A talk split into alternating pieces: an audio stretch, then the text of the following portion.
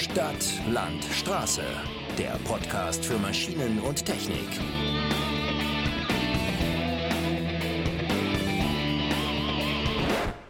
Herzlich willkommen bei Stadt, Land, Straße. Mein Name ist Tim Knott und wir befinden uns in unserer ersten Episode und für die haben wir uns ein besonderes Thema herausgesucht. Denn um wenige Technikthemen ist in den vergangenen Jahren heftiger gestritten worden als um die E-Mobilität.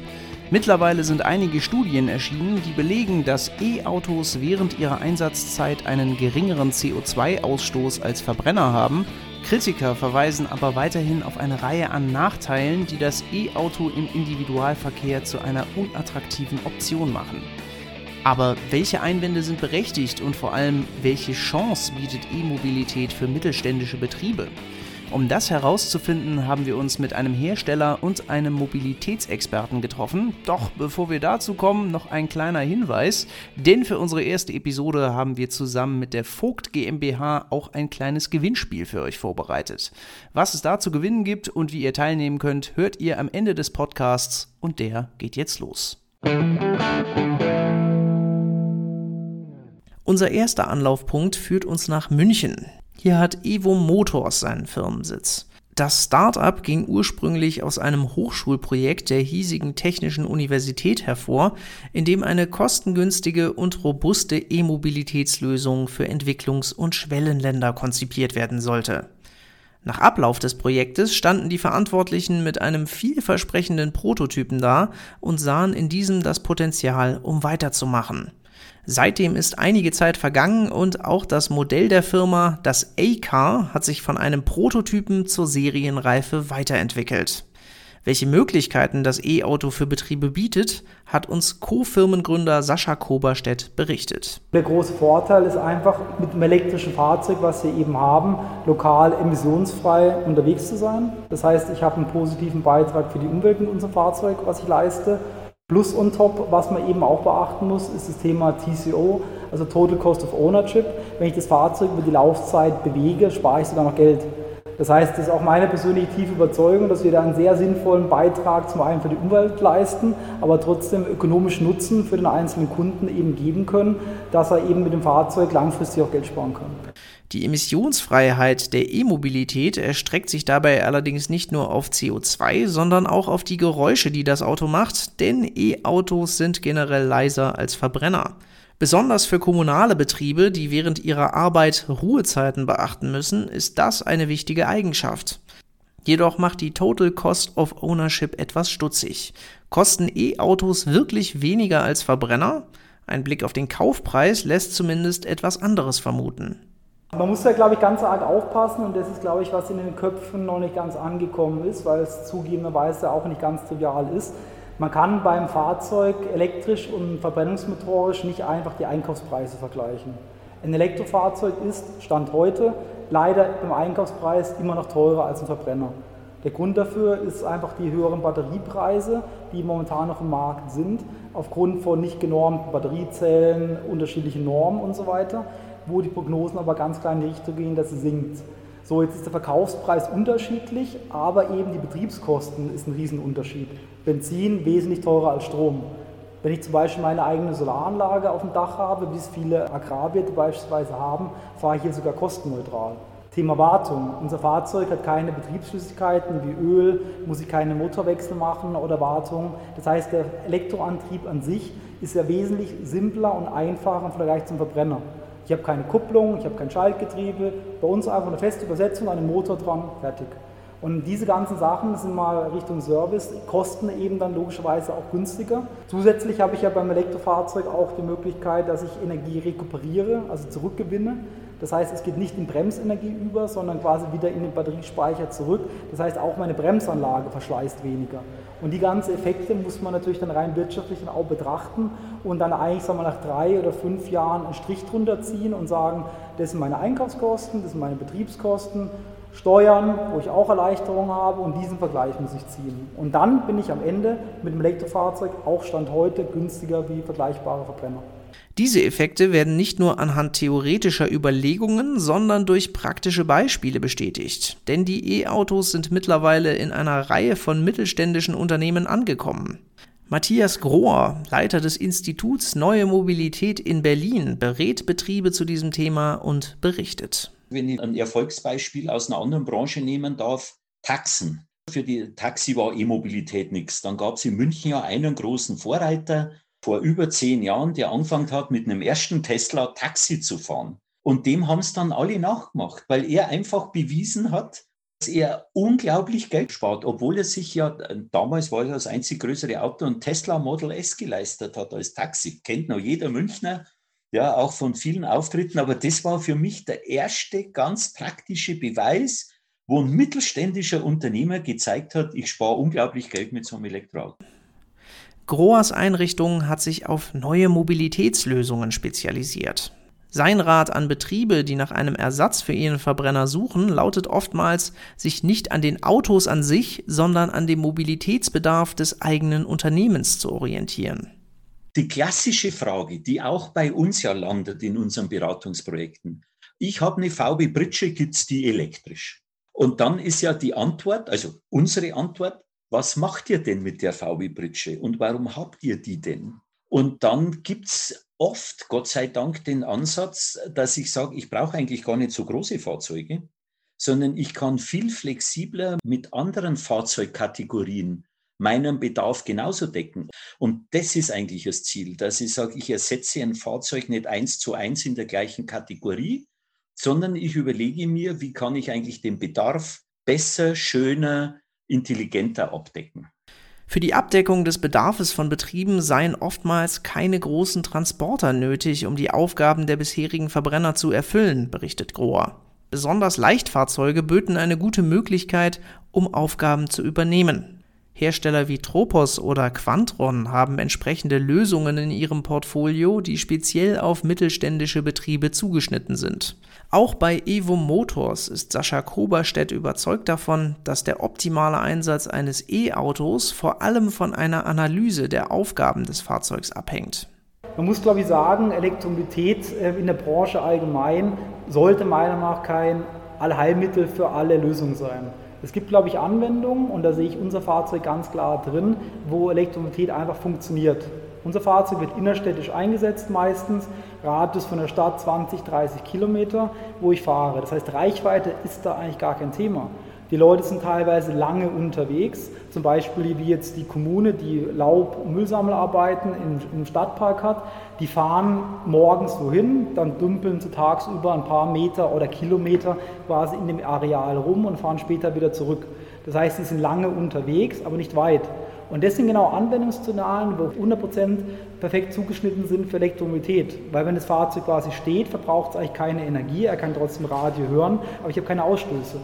Und das ist, glaube ich, genau das Thema, wo man, glaube ich, da differenzieren muss. Also für diese Anwendung Produkt Elektromobilität perfekt, aber nicht die Lösung für alles. Ich glaube, in den Köpfen ist noch viel drin, dass mein Fahrzeug 500, 600 Kilometer fahren muss. Ja. Also wir hatten noch zu, zu meiner Promotion an der TU München Teil meiner Doktorarbeit, meine Studie gemacht, wo wir 30 GPS-Tracker bei Kunden hier im Münchner Raum implementiert hatten. Das waren Fahrzeuge im, im, Forstbereich, im Kommunalbereich, im Flughafen hatten wir eins, im Blumenladen hatte eins. Und da haben wir wirklich mal quantifiziert über drei Monate, wie lange, weit und oft fahren die Fahrzeuge überhaupt. Wenn man die Leute gefragt hat, kam überall raus, ja, 300, 400 Kilometer am Tag muss das Auto schon fahren. Durchschnitt von der Studie waren unter 50. Da gab es dann ein, zwei Ausreißer, die dann das Fahrzeug auch privat genutzt hatten. Da muss man einfach sagen, da passt unser Auto nicht. Die Reichweite können wir nicht erfüllen, auch die Geschwindigkeit können wir nicht erfüllen. Aber sagen mal, für die 90 Prozent der anderen Anwendungsfälle war es perfekt gewesen. Und das ist, glaube ich, genau dieser Mix, glaube ich, den man beachten muss bei Elektrofahrzeugen, wo passt es und wo passt es nicht. In Bezug auf die Aufgaben von Betrieben wirkt die E-Mobilität in der Tat geeignet. Durch die längeren Standzeiten beim Ausführen von Aufträgen wäre auch eine parallele Aufladung denkbar, um längere Reichweiten zu bewältigen. Das setzt allerdings eine gute Ladeinfrastruktur voraus. Doch vielleicht sind solche Überlegungen gar nicht nötig, denn für die Zukunft der Batterien und Batterieleistungen sieht Koberstedt noch einige Weiterentwicklungen. Prinzipiell muss man, glaube ich, sagen, dass die Batterietechnologie sich in den nächsten Jahren sicherlich äh, verbessern wird. Das heißt zum einen, die Energiedichten werden besser, das heißt, ich muss nicht so viel Gewicht im Fahrzeug mitschleppen, das heißt, ich spare auch wieder sagen wir mal, Betriebskosten im Sinne von Strom, weil ich einfach einen kleineren Verbrauch habe. aber gerade auch sag mal, von der Haltbarkeit von Zellen wird sich da auch viel tun. Und Stand heute ist einfach, dass jeder Hersteller da eine andere technische Lösung hat. Es gibt prismatische Zellen, es gibt Rundzellen, es gibt Rundzellen in verschiedenen Größenordnungen und das ist auch einer der Gründe, weshalb die Batteriepreise Stand heute eben noch sehr hoch sind, weil es keine Norm gibt. Wenn sich, glaube zumindest meine persönliche Meinung, der Markt da in den nächsten Jahren konsolidieren wird, das heißt, man einigt sich auf einige technische Lösungen, die beide funktionieren, wird es eben da eben ganz viel tun. Diese Einschätzung findet sich auch in der Forschung, denn zahlreiche Hersteller sind zurzeit in der Entwicklung besserer Akkus tätig. Während zum Beispiel das israelische Start-up StoreDot eine extrem schnelle Lademöglichkeit erforscht und Tesla eine leistungsfähigere Alternative zu Lithium-Ionen-Batterien auf den Markt bringen will, gab die Fraunhofer Gesellschaft vor kurzem bekannt, einen Akku für E-Autos entwickelt zu haben, mit dem eine Reichweite von über 1000 Kilometern möglich sei. Doch trotz guter Nachrichten haben Batterien auch einige Nachteile. Neben einem Leistungsverlust bei Kälte von bis zu 30 Prozent stellen die Stromspeicher auch eine Brandgefahr dar. Erst im Juli brannte ein fabrikneuer Tesla bis zur Unkenntlichkeit aus. Wie ist die Perspektive eines Herstellers auf dieses Problem? Ja, also ich glaube, das Thema Elektromobilität und speziell die Akkus im Fahrzeug verursacht bei den Menschen der Bevölkerung eine Unsicherheit. Aber eine Unsicherheit, glaube ich, aus meiner Meinung zumindest, aufgrund der Thematik, dass es unbekannt ist. Wenn man vorher, früher quasi Kutschen gehabt hatte und jetzt gab es einen Benzinmotor, wo eine Flüssigkeit drin ist, die explodiert, haben die Leute auch Riesenangst gehabt. Und ist auch extrem gefährlich. Aber heute draußen, jeder hat sein Fahrzeug und fährt eigentlich mit einem Brenngut durch die Gegend, aber keiner macht sich Gedanken drüber. Und ganz ähnlich sehe ich das beim Elektrofahrzeug. Es gibt ja ganz viele rechtliche Restriktionen, die ich dort einfach beachten muss. Das heißt, wenn ein normaler Verbrenner brennt, dann brennt er auch und ist auch gefährlich. Wenn eine Batterie brennt, dann brennt die auch. Und es sind ja aber ganz viele Anforderungen, die da sind in jedem Fahrzeug in Europa, was eben fährt. Beispielsweise ein Nageltest, was passiert, wenn jetzt ein spitzer Gegenstand in die Batterie reingeht, wie verhält sich die Batterie im Crashverhalten. Das heißt, diese Sicherheitsanforderungen sind eigentlich identisch oder sogar höher im Vergleich zu Verbrennungsfahrzeugen. Und ich glaube, da muss sich eigentlich die Bevölkerung oder der Mensch da keine großen Sorgen machen. Man muss, glaube ich, eher wissen, wie geht man damit um. Zum Beispiel, wenn ein Fahrzeug brennt, muss ich beim Verbrenner halt Dinge beachten im Sinne von Löschmittel, was dann speziell ist. Bei einer Batterie, wenn sie brennt, ist es ganz schwierig zu löschen oder unmöglich. Da muss eigentlich erst einmal der Fachmann, also die Feuerwehr, wissen, wie gehe ich damit um. Aber ich sehe persönlich für einen Kunden da überhaupt gar keinen Nachteil oder jegliche Gefahr im Vergleich zu anderen Fahrzeugen. Tatsächlich zeigen statistische Auswertungen des ADAC, dass das Risiko eines Brandes in E-Autos genauso gering ist wie bei Fahrzeugen mit Verbrennungsmotor. Letzten Endes bleibt festzuhalten, dass die E-Mobilität zwar einige Nachteile gegenüber ihren Konkurrenten hat, jedoch auch bedeutende Vorteile. So existieren unter anderem zahlreiche Förderungen des Bundes und der Länder, die die Anschaffungskosten weiter sinken lassen. Es beginnt bei Bundesförderungen, gerade bei Kommunen gibt es natürlich auch andere Fördermöglichkeiten, die dann immer ein, eher eingebettet sind in die Erstellung von Mobilitätskonzepten. Also wo ich sage nicht, ich bestelle mir jetzt ein Elektroauto für ein Verbrennerauto und kriege ich dafür die berühmten 6000 Euro Förderung, sondern wo es darum geht, ich mache meine Kommune im Sinne von Mobilität und Energie cleverer und fit für die Zukunft, mache da ein Konzept und da stecken dann oft auch Förderungen drin. Also das ist Bund, und dann passiert natürlich an den verschiedensten Ecken auf Länderebene und dann bis hin sogar zu kommunaler Ebene was. Das muss man sich im Einzelfall immer anschauen. Neben Autos werden auch Maßnahmen der Ladeinfrastrukturen wie Wallboxen und sonstige Ladestationen gefördert. Gerade kommunale Betriebe, die oftmals mit einer Photovoltaikanlage ausgestattet seien, könnten hiervon profitieren. Im kommunalen Bereich lasse sich die Neuanschaffung außerdem einfach refinanzieren. Denn gerade die Ladeinfrastruktur kann neben der Versorgung des eigenen Betriebes gegen Aufpreis auch den Bürgern zur Verfügung gestellt werden. In Bezug auf die E-Mobilität hätten kommunale Betriebe ähnliche Optionen, erklärt Matthias Grohr. Wir diskutieren ja auch gerade, das ist ja interessant, über was kostet und Kriegeförderung. Diese Frage ist ja völlig legitim, weil auch ein Kommunalbetrieb natürlich die Herausforderungen hat, wie kriege ich meine Kosten gedrückt. Aber das ist ja mehr wie, ich kaufe günstig ein, sondern die Frage, und das ist jetzt die Idee, die ich gern den Kommunen mal mitgeben möchte, weil es ja manche auch schon tun, kann ich als Kommune eigentlich ein Mobilitätsanbieter sein in meiner Kommune? Meine Antwort, ja klar. Die Fahrzeuge, die die haben, die stehen ja ab abends rum und am Wochenende sowieso. Wieso gebe ich eigentlich solche Fahrzeuge nicht für meine Bürger frei im Sinne von einem Bürgersharing-Modell? Mit einer solchen Maßnahme ließen sich neben mehr Mobilität auch Synergien in der eigenen Kommune herstellen. Und mit dieser Aussicht haben wir auch schon das Ende unserer ersten Podcast-Episode erreicht. Zusammenfassend lässt sich also sagen, dass Elektromobilität trotz Einbußen gegenüber Verbrennern einige Vorteile mit sich bringt, die sie sehr attraktiv für Betriebe macht. Mehr zu dem Thema findet ihr auf unserem Portal bauhof-online.de. Da gibt es unter anderem einen ausführlichen Bericht zum A-Car von Evo Motors. Und da findet ihr auch alles weitere zu unserem Gewinnspiel mit der Vogt GmbH. Zu gewinnen gibt's einen TP175 Mobile EZE Holzhacker, den ihr drei Monate lang kostenlos testen könnt.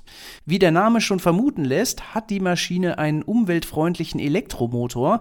Wenn ihr also immer schon mal wissen wolltet, wie E-Motoren in der Holzzerkleinerung performen, dann macht bei dem Gewinnspiel mit. Alle Infos gibt's dazu entweder in den Show Notes zu diesem Podcast oder auf der Podcast-Seite unserer Website bauhof-online.de. Und falls ihr Themen habt, die ihr gerne im Podcast hören wollt oder sonstige Kritik, Anregungen oder Fragen habt, dann könnt ihr uns auch da anschreiben, also unter bauhof-online.de oder bei Facebook oder bei Instagram unter diesem Namen, da sind wir auch präsent. Das war's fürs Erste und damit sage ich Tschüss und bis zum nächsten Mal.